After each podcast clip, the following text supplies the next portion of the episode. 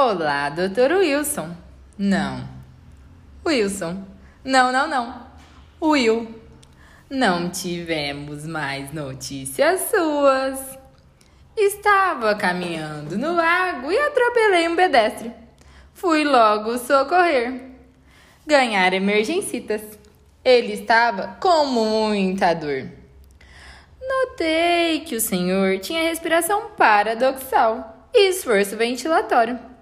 Pedi para o meu amigo, o Léo Quibão, ligar para o SAMU e adivinha? Não tivemos notícias suas. Fizemos o atendimento primário porque ainda era do nosso interesse ganhar esses pontinhos.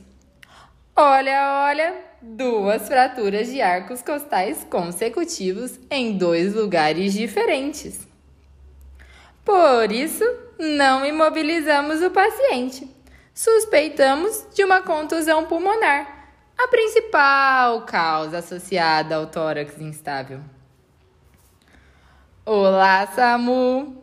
Ainda é do nosso interesse fazer analgesia, oxigenação e levar o paciente para o atendimento secundário. Vai responder não, Wilson? Saiba você que o paciente está correndo risco de vida devido a uma contusão pulmonar. Pode ter líquido e sangue nos alvéolos. Nós, estudantes empoderados, ainda queremos um raio-x para avaliar consolidação no parênquima e, se indicado, faremos intubação vitrine para o mundo. Olha, olha quem está passando na rua é ele, o SAMU.